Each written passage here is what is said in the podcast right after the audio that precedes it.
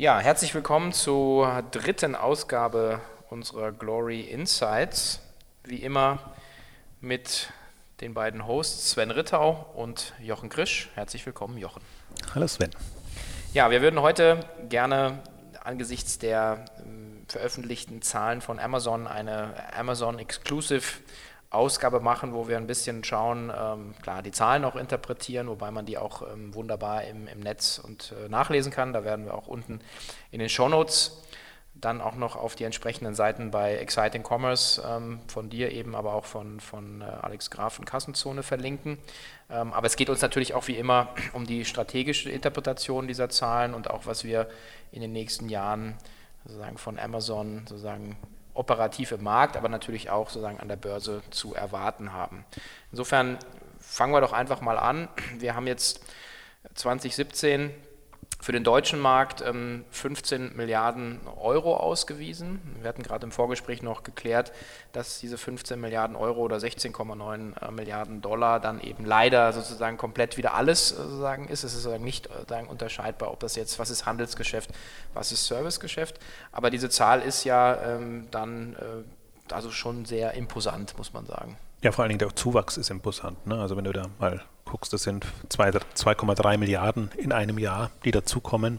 Einerseits handelsseitig und außenumsatzseitig muss man eben sagen, nochmal extrem viel mehr. Also was ja noch stärker reinfließt, hier sind die Marktplatzumsätze oder reinflösse sind die Marktplatzumsätze, die überhaupt nicht da sind. Alle anderen weisen das aus. Ähm, JD, Alibaba, andere, das wirkt dann immer nochmal sehr, sehr viel imposanter. Das ist jetzt ein ganz vorsichtiger Wert und man weiß ja, 40 bis 50 Prozent ähm, des Handelsumsatzes oder Handelsvolumens ähm, kommt aus dem Marktplatzgeschäft. Also es ist schon, ähm, ist schon eindrucksvoll. Und wenn man es vor allem nur im deutschen Markt 2,3 Milliarden ist schon erstaunlich bei dem Umsatzniveau, das, das Amazon ohnehin schon hat. Ja, wir hatten jetzt so knapp 20 Prozent nochmal sagen im, im, deutschen Markt, glaube ich, gewachsen, zumindest in, in, in Euro-Währung. Ähm, das war ja auch immer so unser, unser Ansatz zu sagen, was, was, was ist die Messlatte, die Amazon an, an Wachstum das Tempo vorgibt. Und das ist auch, auch hier wieder wirklich sehr, äh, sehr beeindruckend. Also diesmal muss man sogar sagen, ein, ein äh, Zalando, auch ein Zuplus und andere lagen darüber. Also das, das sollte eigentlich wirklich der Benchmark sein für alle in der Branche, ob groß, ob klein. Weil wenn man mit so einem Großen nicht mithalten kann und man dürfte ja, sollte eigentlich eher davon ausgehen, ähm, dass das sollte zurückgehen äh, in den Wachstumsraten. Also auch 10 Prozent wären immer noch imposant ähm, auf, auf, so einem Niveau. Ähm, also deswegen bin ich eher ein Freund davon, Amazon als Benchmark zu nehmen, als irgendwelche, wie auch immer, ermittelten Marktdaten. Mhm. Die spannende Frage ist ja immer, ähm, Alex Graf sagt ja in seiner Plattformlogik, dass man also zumindest das Wachstumstempo von Amazon sozusagen mithalten muss, sonst verliert man, sonst verliert man sozusagen Marktanteilen. Ähm, ich ist natürlich, also ist es sehr eingängig, das Bild. Es ist natürlich auch ein bisschen, bisschen ungenau natürlich, weil wir genau wie wir es eingangs sagten, Amazon ja äh, dann doch alle möglichen Umsätze da reinrechnet. Ähm, insofern also auch das stark, sehr stark wachsende AWS-Geschäft, also aus meiner Sicht. Aber als Indikator, glaube ich, äh, kann man die jetzt die 20 Prozent für Deutschland oder eben die 31 Prozent äh, insgesamt halt schon, schon heranziehen. Ne, ich bin da im Prinzip schon bei Alex Graf, weil ich sage, solange man noch kleiner ist, kann man das alles aus dem Handelsgeschäft ähm, erreichen. Also muss das Wachstum so kommen, sei es jetzt, muss ja nicht in Deutschland nur sein, sondern kann auch international sein. Ähm, und dann muss man sich im Prinzip was überlegen, was wir das letzte Mal auch angedeutet haben bei Okado oder bei anderen, in Richtung Plattform-Services zu gehen und dann im Prinzip lukrativere Bereiche zu bekommen. Das ist ja so das Interessante bei, bei Amazon, da gab es auch schöne Beiträge jetzt. Ähm, das sind natürlich, AWS an sich ist super lukrativ, aber zum Beispiel die Logistikinvestitionen, die sind ja miserabel jetzt, was die, mhm. was, was, was da die Marge angeht oder überhaupt was, was übrig bleibt. Das sind hohe Investments, die sich nicht so amortisieren lassen ähm, wie so manche andere Themen. Aber das braucht einfach Amazon, äh, um, um das Handelsgeschäft voranzutreiben und auch die ganzen Marktplatz-Fulfillment-Services, alles, was damit zusammenhängt. Also deswegen, das ist dann immer so ein Hin und Her, aber äh, ich glaube schon, dass, dass alle Händler, zumindest wenn sie Richtung 500 Millionen und mehr kommen, äh, sich überlegen müssen, ob sie nicht plattformseitig oder serviceseitig ähm, sich alternative Erlösströme erarbeiten so, müssen. Meine, ein paar Zahlen sollten wir einfach schon nennen, ähm, aber wie gesagt, es empfiehlt sich, das wirklich nachzulesen. Also wir sind im Gesamtumsatz bei, bei 178 Milliarden US-Dollar, wovon ähm, also 60 oder 59,3 Milliarden also sagen, aus dem Servicegeschäft kommen. Das heißt, es sind also wirklich genau ein Drittel, äh, kann man sagen. Und ähm, das ist eigentlich für mich sicherlich auch dann dieser, dieser Plattformfähigkeit, hatte sie Alex, glaube ich, äh, auch genannt, äh, zu sagen, okay, sind dann die Player wie Zalando und Co. im Prinzip in der Lage, ein Drittel sozusagen des Umsatzanteils äh, sagen, aus, aus eben nicht margengetriebenen Geschäftsbereichen zu machen, oder? Ja, wobei das ist, das ist natürlich dieses ganze Technologiegeschäft, was Amazon da aufgebaut hat, ist sehr, sehr schwer zu kopieren. Also die, mhm. interessanterweise nicht mal Zalando geht jetzt so stark in, in Technologie ähm, Geschäft rein. Das macht About You. About You hat jetzt seinen, seinen Cloud-Service vorgestellt, was interessant ist. Also A, weil sie noch kleiner sind und, und, und B, weil, weil sie ähm, sich damit an Unternehmen in der Größenordnung von 100 Millionen Euro und mehr Umsatz wenden. Also sind ja selber erst so in der Region drin, aber sagen eben, okay, wir wollen damit europäisch oder international einfach ähm, das, das ermöglichen. Ähm, also das ist immer so eine, ich glaube, man, technologisch würde ich niemanden an Amazon messen wollen, weil Amazon im Prinzip da mit einem Google und mit, mit anderen, äh, Microsoft und, und anderen mitspielen, einfach diese, diese hohe Technologiekompetenz hat, aber an den Service Geschichten schon, dass, dass man eine Plattformstrategie hat. Ähm, ich bin gespannt. Also jetzt gab es ja die Zahlen, letztes Mal haben wir es nur angedeutet von Ocado, wo sie es tatsächlich auch ausgewiesen haben. Sie nennen sie jetzt Solutions, äh, nicht mehr Services oder Plattform. Ähm, und das ist, es ist schon ein Technologiethema, aber es ist sehr logistikgetrieben und ist im Prinzip das, was sie, ähm, ja, ich glaube, so eine Mischung aus Lizenz und sie erstellen ja quasi die, die Lagerhäuser für, für andere Händler, die in den, den Online-Lebensmittelmarkt einsteigen wollen. Ähm, das, das ist auch ein Weg und ich würde das ohnehin nicht, ich bin eher so ein, äh, ich mag ja nicht, wenn alle dasselbe machen, sondern ich glaube, die, in der Differenzierung liegt es dann letztendlich. Es geht nur darum, das Bewusstsein zu haben, dass man eben auch andere Erlösströme braucht.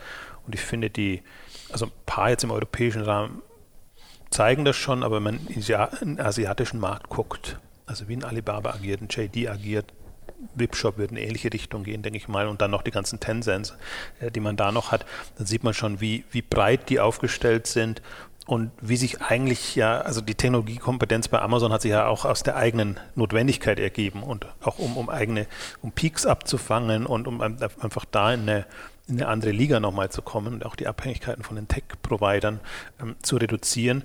Also das kann durchaus auch bei dem einen oder anderen jetzt noch passieren, aber so in der Dimension agiert jetzt eigentlich nur drei weltweit, würde ich sagen. Das ist Amazon, Alibaba und JD. Ja, ich meine, es ist auch da wieder äh, lustig, äh, sagen man, also von unserer Seite, wir, wir fordern das ja im Markt auch, dass genau dieses, sagen, entweder in Plattformen zu denken oder in, in, in Value Pools, ja, dass wir sagen, also einfach, wie erweitere ich sozusagen einfach äh, ähm, sagen, den, den Share of Wallet äh, oder eben auch den, den, den Login äh, sozusagen bei, bei, äh, bei meinen Kunden und ähm, welchen Mehrwert kann ich dann sozusagen da auch bieten. Und ähm, die, äh, wenn dann halt Firmen das machen auf kleinem Niveau, wie eine About You oder Keller Sports zum Beispiel ja auch, also sehr viel kleiner, sehr spezialisiert im Sportmarkt, und ähm, auch da kann man den, den, den Cheftreff-Podcast, den wir ja gerade rausgebracht haben, da einfach zu mal anhören. Ähm, und dann wird immer gelacht darüber, dass man sagt, ja, aber jetzt fangen die dann an mit Prime oder jetzt macht jemand äh, ein AWS, wo ich sage, naja, aber wenn du nicht anfängst, wenn du kleiner bist, dann kommst du ja nie in die Größenregionen, äh, um, um wirklich einen Mitbewerb äh, gegen einen Amazon und Co. darzustellen. Ja, ist ja eher erstaunlich, was ich, also gerade so Stichwort Kellersport oder man, manche andere auch ähm, unterschätzt habe, dass es auch im Kleinen schon möglich ist. Ich dachte ja eigentlich bis jetzt immer so, so, man müsste so seine 100 Millionen Euro Umsatz haben und dann kann man sich damit äh, befassen. Ich, ich glaube auch Richtung Plattformstrategie würde ich der Hypothese noch folgen, aber was jetzt Services angeht, mhm. ähm, da kann ein Spezialist durchaus, wenn er, wenn er in, in, in anderen Bereichen ist, mit alternativen Erlösströmen arbeiten. Also das ist zumindest für mich ein positives Beispiel, dass ich sage, ich kann auch für einen, für einen äh, Mitgliederzugang, also exklusiven Mitgliederzugang Geld verlangen, wie Amazon das mit Prime macht.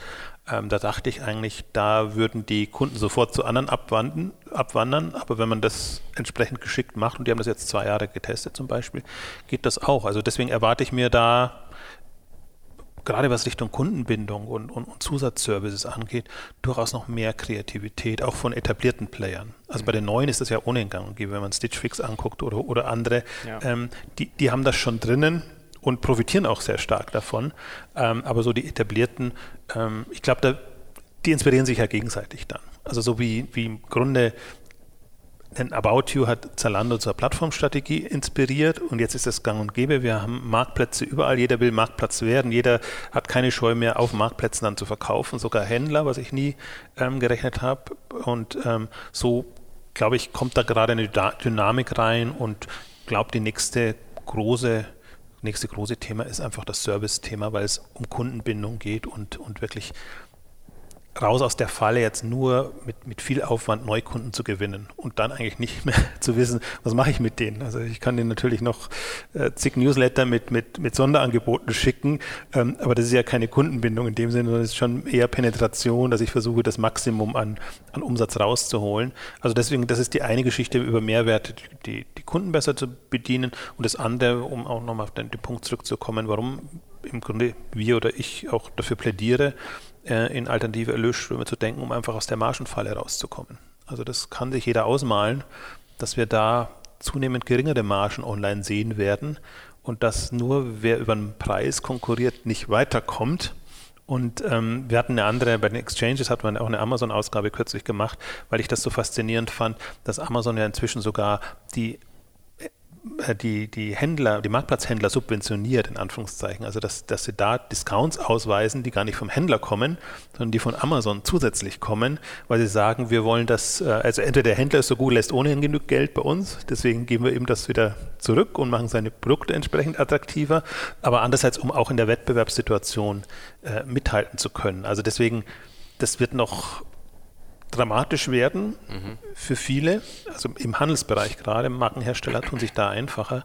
Ähm, und das ist alles absehbar. Und aus der Falle kommen dann eben die raus, die da breiter aufgestellt sind und das Interessante jetzt bei Amazon ist ja wirklich, du hast die, die, die Quote da schon genannt, aber auch generell, wenn man sich mal die Kurvenentwicklung anguckt. Web-Services, Retail-Services, also Marktplatz- und, und Fulfillment-Geschichten sind da drin. Mhm. Äh, Subscription, Prime ist inzwischen, die Prime-Einnahmen pro Jahr sind inzwischen bei knapp 10 Milliarden Dollar. Ja. Also das ist äh, 9,7, ja genau. Ich, ja, genau. Da war ich auch echt überrascht, muss ich sagen. Das deckt natürlich nicht das, was an Kosten da ist. Das, ja, das wirkt so imposant, aber das sind vorab äh, äh, Zahlen. Und was ich jetzt so faszinierend fand, auch nochmal an dem, an dem Geschäftsbericht, ist, äh, also das kann man jedes Mal wieder faszinierend finden oder auch nicht, die Cashflow-Denke. Mhm. Dass im Prinzip alles unter Cashflow-Gesichtspunkten gemacht wird und das auch so dargestellt wird. Also wir, wir haben einen relativ hohen Lagerumschlag, heißt es dann, und unser Ziel ist es eben, äh, die Lieferanten möglichst lange nicht bezahlen zu müssen und mit dem Cash, das wir in der Zeit haben, arbeiten zu können. Deswegen äh, negatives Net Working Capital ist äh, ein Riesenthema und natürlich, das strebt jeder an, der wachsen will und, und, und, und extreme Investitionen finanzieren muss und will. Und so ist das ganze Unternehmen optimiert. Das kommt, also ich glaube, das muss man auch immer wieder betonen, weil jetzt ja langsam schon rauskommt, dass Amazon auch Geld verdienen kann. Da haben wir durchaus schöne Zahlen jetzt äh, ausgewiesen oder zum Teil auch ausweisen müssen durch diese steuerlichen ähm, Umstellungen. Also das ist, ähm, ist, ist, schon faszinierend, wie das ähm, durchgängig auch ist dass man im Zweifel eher guckt, ähm, habe ich genügend Geld, mit dem ich arbeiten kann, ähm, als irgendwie in andere Richtungen zu optimieren. Und das ist natürlich entgegen jetzt von anderen, die sehr stark auf die Bottomline achten müssen und, und das dann immer auch als Dividende oder was auch immer aus, auszahlen müssen. Ähm, und da sieht man halt, wo die Schwerpunkte gesetzt werden. Also deswegen ist das Prime super smart, schon vom Erlösmodell her, kommt früh, Jahresgebühr. Jetzt zum Teil müssen sie sogar umstellen. Ich glaube, das ist wahrscheinlich gar nicht so unbedingt recht, dass sie auch auf Monatsgebühren gehen, gerade im Fresh-Bereich, ähm, wo, die, wo, die, wo die Werte natürlich auch höher sind und auch generell werden sie flexibler. Also ich weiß nicht genau, was, was der Hintergedanke dabei ist, aber man sieht schon, dass sie sich ein bisschen von dem lösen. Und andererseits hat man auch mitbekommen, dass sie das jetzt ja auch schrittweise immer erhöht haben. Haben mhm. ja ganz günstig gestartet und haben jetzt vor ein, zwei Jahren war das schon mal erhöht und jetzt letztes Jahr im Grunde wieder, zumindest in den USA, erhöht. Auch vor dem Argument natürlich, dass sie viel an, an, an Videoservices und anderen Themen jetzt noch mit, mit reinpacken. Also insofern ist das schon attraktiver, aber jetzt für jemanden zum Beispiel, der nur das als Handelsangebot nutzen will, der macht sich dann wahrscheinlich schon Gedanken. Lohnt sich das dann für mich noch? Also vielleicht kommt mal irgendwie eine reine Prime Retail. Ja, ja. Lösung. Ich meine, das war schon, also im Prinzip heißt das a Cash Generating Operating Cycle, äh, nennt Amazon sozusagen, dass sie wirklich sozusagen aus dem operativen Geschäft eben äh, über das negative Working Capital praktisch das Wachstum finanzieren können. Und das ist, denke ich, auch die Kernaussage, wenn man eigentlich sagt, äh, sagen, wo, wo ist dann eigentlich die Grenze? Wenn du sagst, man, wenn man im Prinzip immer wieder Geschäfte findet äh, oder Geschäftssegmente, die dann sozusagen nach einiger Anlaufphase dann eben im Prinzip genau in diesen, in diesen Zyklus reinrutschen. Interessant auch, Kindle gibt schon, feiert zehnjähriges Bestehen. Ähm, war ich jetzt auch überrascht. Also immer, man unter- und überschätzt ja eigentlich immer so diese Zeiträume. Ähm, und äh, was ich auch spannend fand, war, wenn man sich die, die Highlights anguckt, äh, werden natürlich genannt äh, Alexa, äh, Fire TV, Echo Dot, also produktbezogene Sachen. Aber es ist sehr, sehr lange äh, Passagen, äh, geht es im Prinzip um AWS. Also sehr technologisch äh, getriebene Highlights und auch äh, sehr viele Punkte zum Thema Content, Content-Produktion, was ja wieder sehr stark verschränkt ist mit dem Prime-Angebot. Also man äh, bestimmte Lizenzrechte, Lord of Rings oder was auch immer, also was man da jetzt sozusagen erwerbt, erworben hat, ähm, weil man genau in diese, diesen Mehrwertgedanken dann auch, auch weiter äh, spinnen möchte. Ähm, das das fand ich äh, eben auch sehr bemerkenswert letzten Endes. Also das, das ist auch, ich habe da ist auch jetzt Amazon beispielgebend, was das angeht. Interessanterweise werden wir sicherlich auch noch einmal darüber sprechen. Wir haben schon eine Exchanges-Ausgabe zu den Marktplätzen oder fortgeschrittenen Plattformstrategien gemacht. Rakuten macht das ähnlich jetzt. Also die, die drehen auch gerade ihr Modell, ähm, dass, dass sie eben versuchen jetzt über eine Marke quasi alle Services da zu bündeln und eher äh, in Richtung Ausschöpfung der bestehenden Kunden und Nutzer denken. Und das, das praktiziert Amazon extrem und auch in, in, fast in viele Dimensionen rein. Und man hat jetzt gerade auch bei, bei Prime mitgenommen, äh, mitbekommen, dass das jetzt Richtung Whole Foods verlängert wird, ähm, was natürlich auch nochmal einen anderen Effekt hat, also eine, unter Kundenbindungsaspekten. Ähm, und das ist ohnehin, also das Amazon ist ja im Prinzip eigentlich immer sehr nah bei der Hauptmarke den hat, ist es nicht so wirklich gelungen, jetzt andere Marken noch zu etablieren. Also sie haben Seppos, sie haben ein paar andere, aber, aber die, die Strategie war eigentlich immer sehr nah dran zu bleiben, bis auf Prime, Prime Now und andere. Und jetzt kann man sich natürlich überlegen, ob das irgendwann geöffnet wird. Und äh, jetzt ist es natürlich vor allem für, für reine Amazon. Angebote und Whole Foods nimmt man jetzt mal mit rein. Ähm, aber das, das wäre eine Option, so wie sie zum Beispiel auch begonnen haben, dass früher haben sie ja unbedingt Händler oder Hersteller äh, gezwungen, wollte jetzt nicht sagen, ist zu hartes Wort, aber war es, war es Bedingung, dass man nur im Prime-Programm drin sein konnte, wenn Amazon ausliefern konnte. Inzwischen haben sie Kriterien entwickelt, sodass Händler einfach die schnell verschicken und den Bedingungen genügen, auch von, aus ihrem Lager verschicken können, wenn sie, wenn im Marktplatz eine Bestellung eingeht. Ähm, also das ist für mich ähm, ja, Öffnung ist es nicht ganz das richtige Wort, aber zumindest eine Erweiterung, sodass man sieht, ähm, es ist, ist, irgendwann auch einfach schwierig. Also du kannst gar nicht so viele Lagerflächen zur Verfügung stellen, ja. wie, du, wie, du, da, wie, wie du bräuchst. Also die Zahl zum Beispiel, die mich total fasziniert hat, weil, also auf Whole Foods müssen wir auf jeden Fall auch nochmal eingehen, aber dass die, dass die Flächen, die Amazon mit Lägern und auch den ganzen AWS-Technologiecentern um, um Faktor X höher ist, als das, was sie sich jetzt an, an, an, an äh, wirklichen stationären Flächen eingekauft haben. Und das sieht man eigentlich auch so, in welcher Dimension sich ein, ein Amazon schon, schon bewegt und was im Prinzip auch noch die, die, die Möglichkeiten und die Hebel dann auch sind. Aber ich glaube, um einen Punkt wollte ich noch kurz ergänzen. Ähm, deswegen wird man, wird man wahrscheinlich nicht erleben, dass Amazon aus dem Handelsgeschäft sich zurückzieht, weil sie eben genau das brauchen. Für einen Cashflow ist das super mhm. toll, für die Profitabilität ist es nicht so toll. da würde man es wahrscheinlich gerne opfern. Ähm, aber solange nicht äh, andere Hebel da sind und in dem Volumen, was, was da da ist, ist das einfach wirklich eine, eine, ein schöner Treiber, um all das an schönen Dingen zu machen, die, die Amazon ja macht. Und ich finde auch, was so ein bisschen untergegangen ist letztes Jahr, war ein großes Alexa äh, ähm, Echo-Jahr. Mhm. Also die haben jetzt vier, fünf, sechs unterschiedliche Modelle, Echo, Geräte, mal mit Bildschirm, mal ohne Bildschirm.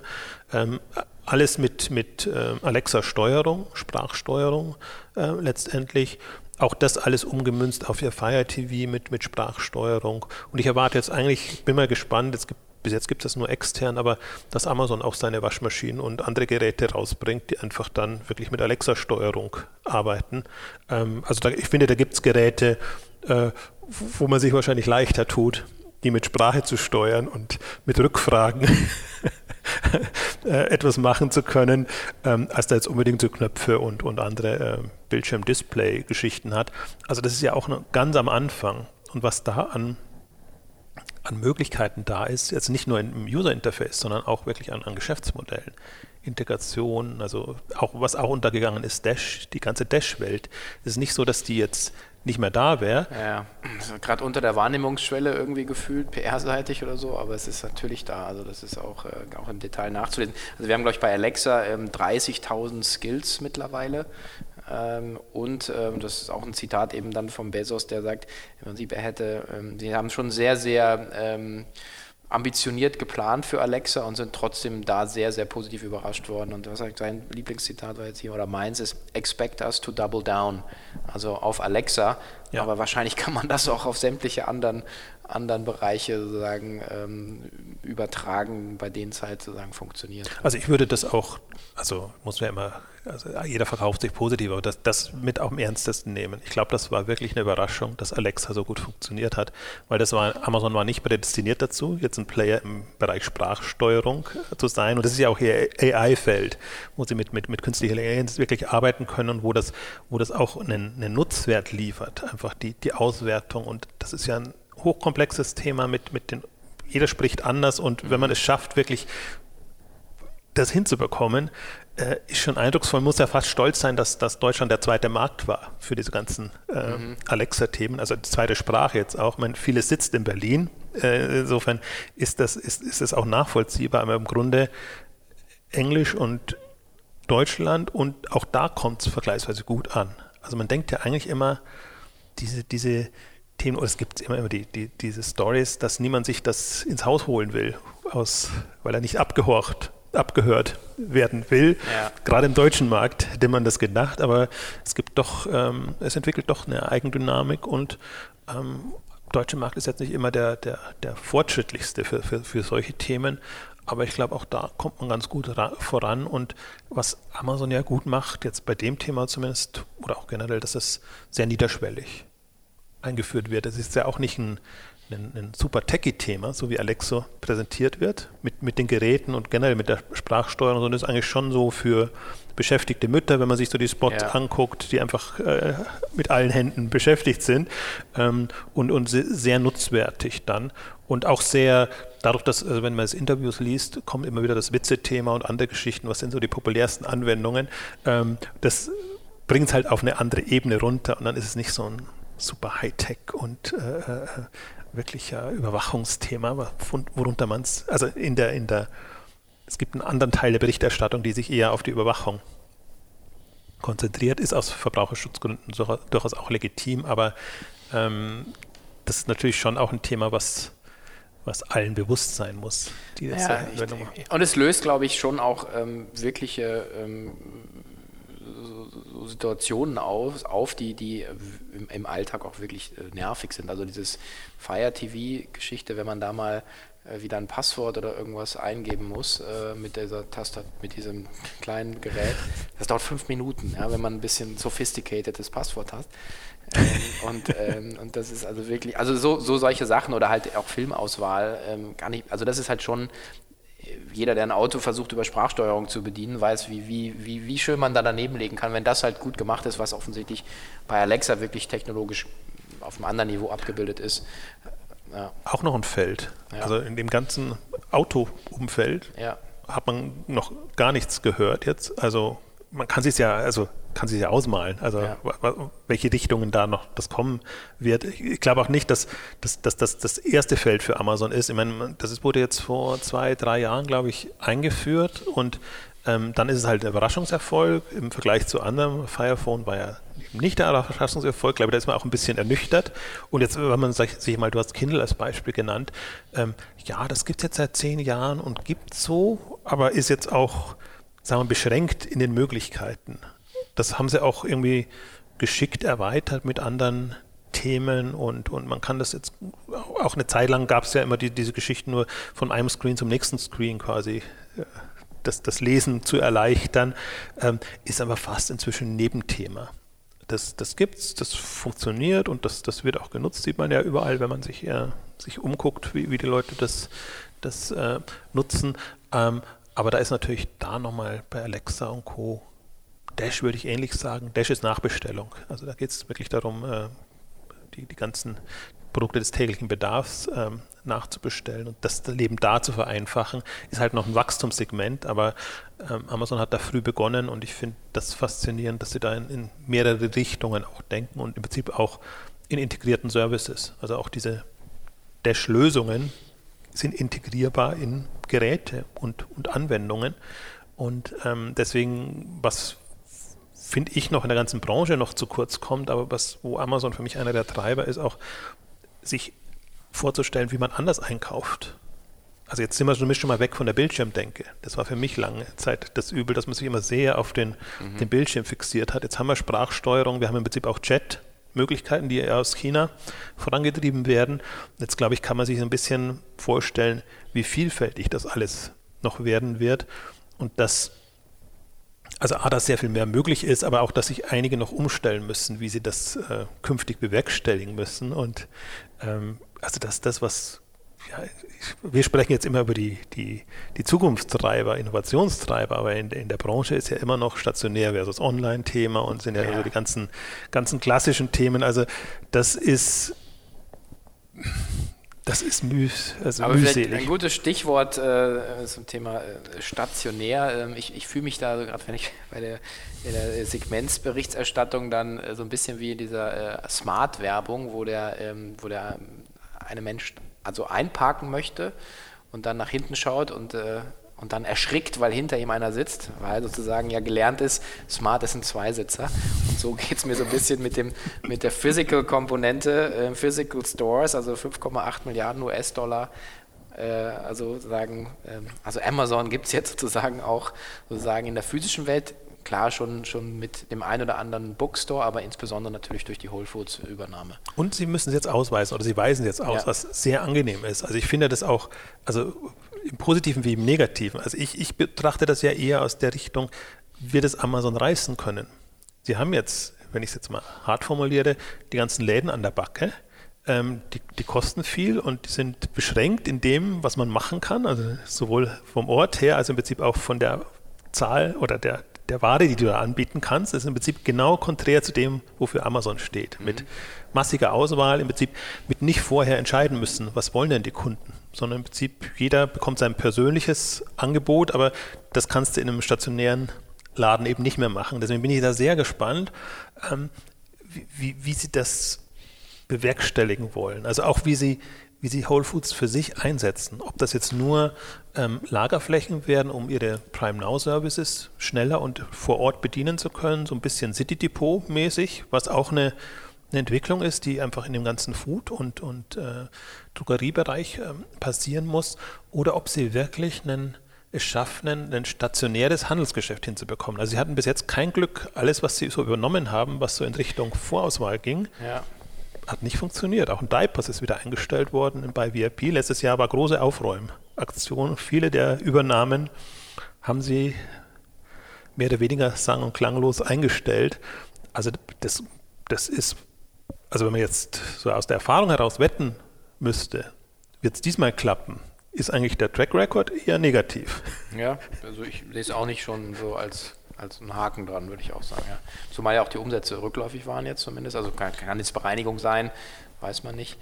Ja, ne, es ist nicht so, man kann sich so leicht rausfinden. Ich habe mir mal, also Amazon A, freudig, also man findet ja wenig Infos und muss sich irgendwie alles erst zusammensuchen. Aber immerhin, sie weisen jetzt aus, was wäre denn gewesen, wenn Amazon äh, mit, äh, also wenn, wenn das Geschäft mit äh, Whole Foods passiert wäre, und dann kommen eben so die ungefähr 10 Millionen, äh, 10 Milliarden, Entschuldigung, ähm, drauf. 2006 und 5 haben sie jetzt schon gemacht, also deswegen, nee, 13 Milliarden ungefähr hat äh, Whole Foods gehabt. Das, das mhm. kommt so grob, äh, Entschuldigung. Ja. Ähm, nee, 16 Milliarden hatten sie an Umsatz und 13 Milliarden haben sie dafür bezahlt. So muss man es okay. immer sagen. Also das, das kommt drauf. Deswegen auch jetzt, du hast vorhin gesagt, knapp 180 Milliarden sind sie jetzt. Also da kommen schon mal ähm, inklusive Whole Foods sind sie schon mal bei knapp 190 Milliarden. Und jetzt ist es natürlich interessant zu, zu gucken, wie das ähm, wie sich das entwickelt äh, im Gesamtumsatz, weil Whole Foods war ja nicht ohne Grund zum Verkauf gestanden. Bisherigen Investoren waren unglücklich, also gar nicht was die Profitabilität angeht, sondern im Prinzip was das Wachstum, vor allem das, das Flächenwachstum, Wachstum pro Fläche ähm, angeht. Und ähm, jetzt bin ich gespannt, ob ähm, Amazon das dreht oder andere Wege findet, wie, wie das, also wie das in die Amazon-Welt, Amazon-Universum reinpasst. Es ist halt ist schon interessant, wenn man sich mal die, die Kurve dazu zeichnet zu den anderen stark wachsenden Kurven. Und dann hat man dann so ein stationäres, was eher, kann man froh sein, wenn das 3, 4, 5 Prozent wächst. Und das passiert dann durch neue Filialöffnungen zum Teil. Also sie haben jetzt extrem die Preise gesenkt in bestimmten Kategorien. Das kann natürlich nochmal einen Umsatzschub geben, aber kommt beim stationären Thema immer wieder darauf zurück. Das geht nicht darum, ob ein stationärer Händler gut oder schlecht ist, sondern ob er die Kunden ja, reinbekommt. Hat, ja. ja. Mhm. Und das, das macht den, Leben, äh, den, den Stationären das Leben schwer. Und das ist jetzt auch, das ist auch das Problem von Amazon. Also wie, wie schafft Amazon das? Ähm, oder auch muss es es nicht schaffen, weil sie sagt, wir, wir koppeln den Lieferservice da dran. Ich habe ja auch so Beiträge geschrieben zu dem Thema, was, was ist besser, Whole Foods versus Amazon Fresh. Also wird Whole Foods umbenannt in Amazon Fresh zum Beispiel oder wird Amazon Fresh eingestellt, weil Whole Foods jetzt da ist. Ähm, also sie sind, also muss man positiv sagen, wovon profitieren sie sehr stark? Von den Herstellerbeziehungen, von Eigenmarken, die Whole Foods hat, mit denen, die sie auch in ihr eigenes Sortiment reinnehmen können. Also es gibt schon sehr viele ähm, positive Seiten von diesem Deal. Ähm, die, die einzige negative oder also was heißt negativ oder die, die man halt beäugen muss, ist, ob das als stationärer Block funktioniert. Ähm, also vor allen Dingen, weil für mich ist es so ein Benchmark. Es geht ja eigentlich eher darum, jetzt zu gucken, mhm. wie geht jemand mit dieser stationären Herausforderung um, der so ambitioniert ist wie Amazon. Und davon kann man ausgehen, dass die alles versuchen werden, um das hinzubekommen. Aber ich könnte mir durchaus vorstellen, dass man als, dass die anderen Gründe ausreichen, um das zu übernehmen dass sie da einfach so viel gewinnen, auch an Marktmacht gewinnen. Also muss ja nur mal Denke ich auch. Und ich denke vielleicht auch, dass es äh, sozusagen in einem größeren Kontext vielleicht auch nochmal zu sehen ist, sozusagen dieses, äh, dieses, diese Lebensmittel- oder äh, frische Thematik. Äh, und da ist ja auch noch nicht entschieden, ähm, wie, wie man den Kunden eigentlich am besten bedienen kann. Also sozusagen äh, mit, dem, mit der Fresh-Geschichte über Now ja, geht es auch zum Teil. Ähm, das ist ja auch, hat ja auch der im Supermarkt-Blog waren ja auch ein paar sagen doch durchaus kritische Analysen vom Peer Schade, der jetzt auch gesagt hat, naja, die, die, die ganzen Spezialistenanbieter sind dann wieder rausgefallen. Jetzt kann man Tütensuppen von Maggi kaufen, aber nicht das leckere Brot äh, von seinem Spezialbäcker. Also das sind auch, es wird auch noch viel, das ist so ein bisschen dieses immer noch dieses, dieser Experimentiermodus. Natürlich schon eine Ansage, äh, im Prinzip äh, in einem zweistelligen Milliardenbereich ein Experiment zu fahren, aber das ist dann, das ist halt dann Amazon. Ja. naja, aber also wenn man es wenn jetzt wirklich mal in der Relation dann sieht, nimmt man jetzt mal die 13 Millionen Milliarden Umsatz, ich komme immer wieder durcheinander. Ja, genau. 16, 16 Milliarden 13, Umsatz 13 dazu, zu, zu dem Gesamthandelsvolumen, das Amazon abdeckt, mhm. dann sieht man jetzt schon, die, die Quote des Food-Segments hat sich extrem erhöht. Mhm. Und ähm, das ist ja, das hätten sie ja allein mit Amazon Fresh so nie geschafft, ja. obwohl sie das schon in vielen Städten ausgerollt haben, auch witzigerweise 2017 wieder einige zurückgefahren haben ja. nach der Whole Foods-Übernahme. Ähm, und, und wenn man ja weiß, welchen Anteil im, am Markt das Foodgeschäft im Vergleich zum Non-Food-Geschäft ausmacht, ähm, dann weiß man, dass das schon mit Sprüngen passieren muss. Und ähm, also das ist eine, da muss man Amazon anders wahrnehmen. Das wird aber sich erst so richtig rauskristallisieren jetzt im Laufe des Jahres 2018. Jetzt waren zwei Quartale schon dabei, wo die Whole Foods Zahlen gemeldet wurden und ausgewiesen wurden, ähm, aber man hat noch nicht so richtige Vergleichsmöglichkeiten. Das wird man auch erst Ende dieses Jahres haben. Ähm, aber es ist schon interessant, das mal mitzuverfolgen, mitzutracken. Ähm, man wird nie mehr so viel Infos bekommen über Whole Foods, wie man jetzt bekam, als sie selber an der Börse waren. Das ist ein bisschen bedauerlich dabei. Aber man wird schon sehen, wie, wie Amazon da sein, sein Food-Bereich ähm, forciert. Und da sind wir auch wieder beim Thema. Da, da kommt jetzt ist alles auf Prime, Prime Now. Und interessant gerade haben sie bekannt gegeben diese Woche, dass sie mit Prime Now jetzt von Whole Foods liefern. Dazu muss man wissen, dass Whole Foods bisher einen, einen Exklusivvertrag mit Instacart hatte. Mhm. Und lange waren die Instacart äh, ähm, Boxen und, und, und Desks in den Läden. Das haben sie schon umgebrandet. Das ist ein reines Whole Foods Delivery, heißt das inzwischen in den USA ist. Und jetzt geht es quasi darum, kicken sie Instacart raus ja. Oder lassen Sie drin, ähm, das also nachvollziehbar, dass sie, dass sie auf Prime Now ähm, gehen. Ähm, also das sind alles so, so, Entwicklungen, die jetzt sehr, sehr spannend werden. Welche Marktmacht wird, wird Amazon da ausspielen? Ja, und dann, wenn man sich dann auch noch anschaut, was, äh, was dann noch in der Pipeline ist an, äh, an, an ja, weiß gar nicht, Produkten, Services, also wenn man sagt, dieses äh, Logistikthema, sozusagen mit äh, Amazon Flex. Ja, ist ja jetzt auch äh, ja, mal gestartet, äh, aber auch wenig sagen, wahrgenommen. Ja. Genau, wird wenig wahrgenommen, aber dadurch, dass es sogar schon bis nach Deutschland vorgedrungen ist, also dass ja. in Berlin schon gestartet wurde, heißt schon, ja. mit welcher Dynamik das vorangetrieben wird. Und im Prinzip, ja. worum es ja hier geht, ist das, worüber alle Logistikdienstleister, Paketdienste jammern. Man bekommt nicht genügend Leute auszugleichen, indem man quasi so Leute, die in der Freizeit, also neben ihrem bis eben im angestammten Job einfach diese Pakete in bestimmten Zeitfenstern ausliefern. Also ist einfach eine, eine Aktivierung, Verlängerung ähm, der, dieser ganzen Paketdienstleistung. Und das ist auch was, was Amazon forciert hat. Also sie versuchen es noch ein bisschen unterm Radar zu forcieren, dass sie ihre eigenen Logistik-Services, also Amazon Logistics, man merkt das in Deutschland jetzt äh, selbst, ich bekomme immer die Infos dann, äh, wo überall das kommt. Das war Rhein-Main-Gebiet, war jetzt lange ein Thema, inzwischen komme ich, bekomme ich aus Karlsruhe Infos. Das ist die größte Teil der Bestellungen in, in Karlsruhe werden über Amazon Logistics und nicht über DHL oder, oder Hermes ausgeliefert. Also das wird mit Hochdruck vorangetrieben, ist auch sehr smart, weil Amazon da viel, viel flexibler wird. Und man hat es jetzt ja im Weihnachtsgeschäft gesehen, dass teilweise das ganze Thema äh, Mengenobergrenzen und, und was dann an schon mal, wo schon mal vorgebaut wurde, wenn irgendwas schief geht oder das, das Thema, wir bekommen keine Leute, wir können die Pakete nicht mehr zu den Kunden nach Hause liefern, sondern müssen sie irgendwo im Paketshop oder sonst irgendwo abgeben. Das ist ja alles kontraproduktiv zu dem, was, was, wofür Amazon steht. Und ich fand den Spruch von Ralf Kleber so gut. Das Paket muss zum Kunden und nicht der Kunde zum Paket das in der Diskussion dann irgendwann mal kam, ja, weil ja. das geht dann oft unter, dass man sagt, ja, okay, ja, ihr armen Paketdienste, äh, klar, haben wir Verständnis und klar, äh, wenn ihr nicht könnt, dann dann kommen wir zu euch, genau. also aus, aus, aus, Handelssicht ist das extrem schlecht und ich finde, es, da könnte man auch eine Stunde lang drüber, drüber reden, aber wie, wie dieses Zusammenspiel oder das Gegenspiel Amazon versus DHL, dass Amazon jetzt so groß ist und so eine Macht hat, dass sie im Prinzip parallel so einen Dienst starten können und DHL nicht sagen kann, wir werfen Amazon sofort raus, weil das, das ist klar, wo das, wo das hinführt.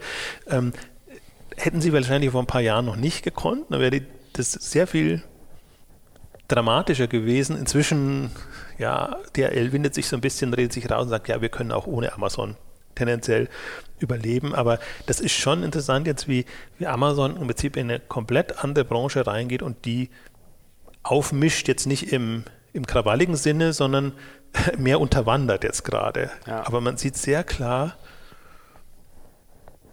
ja, sie machen dieses Same Day, Prime Now etc. mit, mit, mit assoziierten Unternehmen. Also es ist ja das Interessante, dass, dass Amazon ja so, ein, so das ganze Spektrum hat. Sie nehmen äh, die, diese ganzen Kurierdienste als Partner mit rein und verteilen dann quasi bloß noch und, und haben aber dann doch auch eigene Fahrer und, und, und, und Flotten und puffern das halt so ab. Also müssen halt im Prinzip schon, das muss ja, das muss ja, wie nennt man das, also flexibel sein, muss, muss reagieren mit, mit, mit, mit den Nachfragen dann jeweils. Ähm, und so wird halt dann DRL quasi, wie es manche macht ein Rewe auch so, DRL kommt dann zum Einsatz, wenn man es über die eigene Flotte nicht mehr schafft. Das ist, ob das so die tolle Rolle ist jetzt für einen, für einen Paketdienstleister, der früher Allmachtansprüche hatte und, ja. als Monopolist äh, begonnen hat, ist so die Frage. Aber ähm, aus Marktsicht natürlich, also soweit aus nicht, also aus Marktsicht natürlich gut, weil wir dann einfach eine größere Vielfalt bekommen und natürlich ist es jetzt, kann man sich fragen, die, die Macht, die Amazon da gewinnt, ob das so gut ist ähm, für alle Beteiligten. Ähm, aber andererseits für, für andere Händler oder Hersteller ist es dann halt so, dass man sagt, okay, mache ich mich von DRL abhängig, mache ich mich von Amazon abhängig. Mhm. Ähm, ich glaube, das wird sich auch ausdifferenzieren, dass, dass man dann unterschiedliche Angebote, Services, Zustellservices ähm, starten kann, wo, wo sich viele bestehende Dienste noch sträuben. Das ist ja das, was mich so lange so gestört hat, dass sie sagen, meistens haben sie so argumentiert, ob's die Kunden wollen das nicht, ähm, aber im Grunde war immer so, wir können das in der bestehenden Konstellation nicht. Deswegen sind wir ganz froh, wenn die Kunden ja, das noch nicht da so, so da. wollen. Ja, so, ja. so war es bei, im Prinzip so war es bei Same-Day-Delivery. Ja. Und jetzt sieht man, die Kunden nutzen das schon. Und die Zeitfenster sind sogar zu wenig in bestimmten Vorweihnachtszeiten. Also man kommt da eigentlich kaum nach. Es ist schon so, dass die Schnelligkeit und Bequemlichkeit einfach ein Kundenwunsch ist. Ja, ich meine, die, die äh, sagen, wenn man zusammenfassend sagt, okay, also im Prinzip äh, Amazon der, der Online-Handelsriese, Amazon der sozusagen Marktplatzriese, Amazon das, das, das Cloud-Monster, Amazon äh, der, der, der der neue Heavyweight Champion wahrscheinlich in der, im Bereich Logistik. Ähm, dann das ganze Content-Thema, äh, also sagen, aus, aus Investorsicht glaube ich, ähm, also weiß nicht, welche Stimmen dagegen wären, aber kann man ja ganz klar, das ist ein Strong Buy und man sagt einfach, Amazon wird äh, die wahrscheinlich wirklich, also äh, einer der, der Kandidaten, der eben die, die Milliarden, äh, die, die, Entschuldigung, die, die Billion. Billion, genau, Bewertung knacken wird.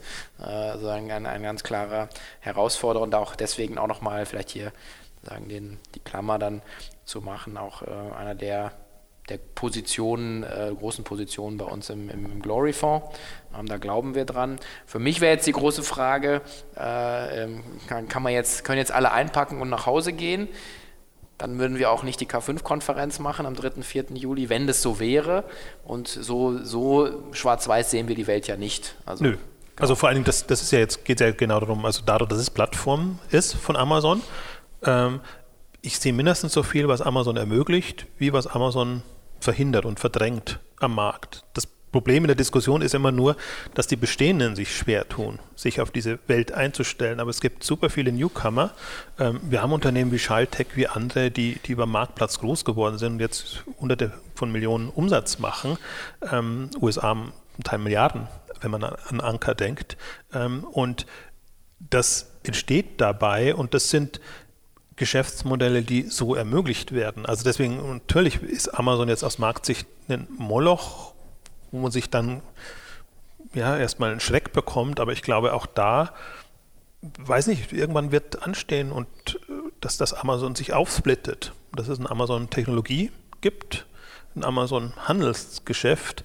Ähm, ist das, das, die Krux jetzt natürlich oder das Gute jetzt aus, aus Investorensicht ist natürlich, dass Amazon sowohl Wachstums- als auch Innovationstreiber ist, was man selten hat.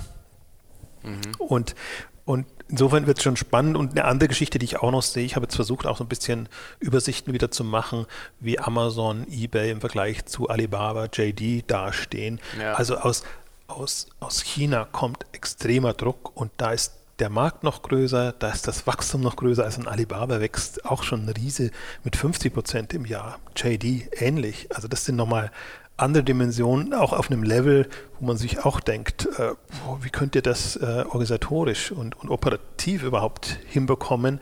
Also man, man, man ach, ist immer die Frage, welchen Ausschnitt man sich betrachtet, aber äh, ich meine, Internet ist globales Geschäft, erleichtert globalen Playern das extrem, deswegen nennen wir es ja auch Global Online Retail. Thema, was wirklich jetzt in den letzten fünf Jahren erst so richtig hochkommt und die Chancen sind da und man sieht auch, wo Amazon auch nicht ist oder nicht gut ist. Also sie, China haben sie komplett verbockt. Ja. Ist auch ein schwieriger Markt durch, durch Regierung und alles drum und dran. Indien kämpfen sie extrem, dass sie das wenigstens hinbekommen und auch interessanterweise, wenn man sich da mal mit den Amazon-Leuten unterhält, ähm, mit einer anderen Herangehensweise. Weil sie aus der China-Erfahrung gelernt haben, ist es vielleicht nicht so gut, mit dem Amerika-Modell nach China zu gehen und alles von USA aus steuern zu wollen, sondern lassen denen in, in Indien extrem viel freie Hand, sind aber trotzdem bereit, extrem viel Kapital zu investieren. Und wenn man sich mal den internationalen Bereich anguckt, das ist ja der, der am, am meisten blutet jetzt noch, was, was, was Gewinne angeht. Ja. Und dann würde ich mal sagen, sie weisen das nicht aus, weil die Umsätze natürlich noch nicht so groß sind, da ist halt dann Indien ein, ein ja, großes das ist der Rest of World, glaube ich, ne? So genau. subsumiert. Ja. Ist jetzt auch der größte Teil, das fand ich noch, ein, ja. wenn man nochmal auf die Zahlen kurz eingeht, nochmal bemerkenswert, also über Deutschland jetzt hinaus vom Umsatz. Also ich gehe davon aus, da irgendein Land wird da jetzt auch auftauchen oder irgendeine Region, die man, die man zusätzlich aufweist. Weil mit der Akquisition von, von Suk Genau, da haben sie jetzt den, den Mittleren Osten oder den arabischen mhm. Raum ähm, durch Zukauf, das ist ja auch mal ein Zeichen. Mhm. Äh, ähm, im, also im, im, im, Portfolio und der arabische Raum ist ja auch immer attraktiv jetzt in dem ganzen eher Luxusbereich. Da tut sich ja unheimlich viel. Die, die expandieren da hin, also Yogsnet war oder auch wenn man sich guckt, welche Plattformen gerade in in den arabischen Ländern gestartet werden für, für die Region. Ähm, also zum Teil auch Leute, die bisher eher in Shopping-Center investiert haben, ähm, engagieren sich da jetzt im Online-Bereich. Ähm, aber das ist auch ein Zeichen. Suko haben sie sich ja durchaus was kosten lassen, 500, über 500 Millionen mhm. Dollar und ist noch ein vergleichsweise kleines Unternehmen. Also das sieht man schon auch.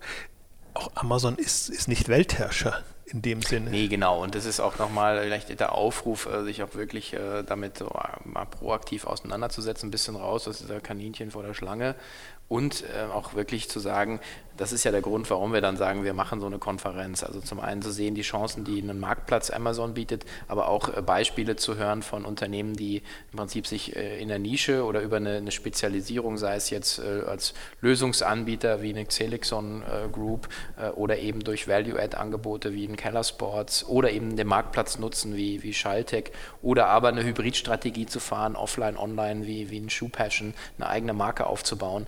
Ähm, das sind ja alles sozusagen Wege von, und, und, und äh, tolle Beispiele von Unternehmen und Unternehmern, wie man lernen kann, wie man sich inspirieren lassen kann und wie man sein eigenes Geschäftsmodell auch weiterdenken kann. Das ist ja auch ein bisschen so das, was, was wir da auch vorhaben. Und, und, du hast es jetzt als Beispiel genannt, aber das, das, sind Dutzende von Wegen. Das sind die, die ja. jetzt schon ge gegangen werden. Es gibt noch viele andere, die noch ja. äh, zu gehen sind. Und im Prinzip im Fonds ist es ja ähnlich. Also wir versuchen, die reinzunehmen. Ja. Wenn man sich jetzt die, die, Neulinge anguckt, da ist ein Stitch Fix jetzt reingekommen, da ist ein HelloFresh reingekommen, die im Prinzip die, haben, müssen sich, die müssen sich jetzt nicht unbedingt vor Amazon fürchten, sondern die haben einen anderen Weg gefunden, gehen an das Modell und wir haben auch genügend andere drin, die einfach jetzt als Category Leader, ein Schrägstrich Killer, nennen wir sie eher Leader, äh, ähm, gut sind und groß geworden sind. Und so, so sieht man schon, es ist, ist, eine Vielfalt da. Vielleicht noch eine letzte Bemerkung zu, zu, den Zahlen auch von Amazon. Was man schon aber auch sieht, ist, und deswegen kommt auch diese Diskussion hauptsächlich aus den USA, die Dominanz, die Amazon in den USA erreicht hat. Die ist um einiges höher äh, als in Europa, auch in Deutschland, wo eine viel größere Vielfalt da ist. Ähm, deswegen versteht man schon, dass der amerikanische Markt sehr unter Druck ist, dass ein Walmart und, und andere extrem gerade rotieren, um da noch die Kurve zu bekommen, weil Amazon da halt das gemacht hat, was sie im deutschen Markt und anderen Märkten nicht gemacht haben oder nicht machen konnten, äh, alles aufgekauft haben, was, was so ein bisschen äh, herausgeragt und ein bisschen ambitionierter unterwegs war. Aber in Deutschland haben sie kein Zalando gekauft oder sagen wir mal zu spät, kein Asos, also im ganzen Modesegment ja. ähm, ist komplett an Amazon vorbeigegangen. Und das sind alles so, so, so, so Themen, Prinzip auch, wo Amazon zum Teil auch schon zu groß ist, um sich damit nochmal zu befassen, jetzt im kleinen Rahmen, ähm, was, was anderen offen steht. Und deswegen ist mir da auch nicht bange, jetzt aus einer, aus einer allgemeinen Marktsicht, ähm, dass sich da eine, eine ganze Vielfalt von Unternehmen rauskristallisiert und man da wirklich gut mitwachsen kann. Also auch, auch als Investor jetzt sage ich jetzt mal äh, einfach sagen kann, okay, solange ja. die, unsere Kriterien sind ja immer 20, 25 Prozent Wachstum pro Jahr dann ist es für uns noch attraktiv. Wir würden uns auch überlegen, bei Amazon zum Beispiel rauszugehen oder das extrem zu reduzieren, wenn das halt nur mehr bei 10% oder 15% läge. Aber jetzt ist es halt noch wirklich einer der, der Wachstumstreiber und eigentlich auch ein sehr verlässlicher, weil es natürlich eine extreme Marktmacht hat. Aber es gibt natürlich andere Angreifer und gerade in Alibaba und hat, hat, hat sich enorm erholt und ist auch extrem im Standing gestiegen in den, in den letzten Jahren. Und ich glaube, liegt auch ein bisschen daran, dass sie einfach auch jetzt PR machen in Europa, in den USA und sind ja überall präsent. JD kommt jetzt. Ähm, also machen auch vertriebsseitig enorm viel und das ist leider dann auch immer so eine Wahrnehmungsthematik, dass man eigentlich immer so guckt, kennt man das Unternehmen, um das als relevanten Player wahrzunehmen. Ja. Ähm, wir sind ein bisschen an der Situation, weil wir uns natürlich ohnehin mit denen schon befassen, aber ja, das, das wird eine, also das, das wird noch spannende Zeiten. Gerade die nächsten fünf bis zehn Jahre ist ja im Grunde erst so der Beginn. Es geht ja erst los und in diesem Sinne ähm, würde ich sagen, äh, äh, kann man auch von uns äh, hier erwarten mit dem Fonds Expect Us to Double Down on, on E-Commerce Worldwide. Ähm, ja, vielen Dank fürs Zuhören, vielen Dank für das inspirierende Gespräch und äh, ja, das war unsere Amazon Spezialausgabe 2018. Bis demnächst. Tschüss.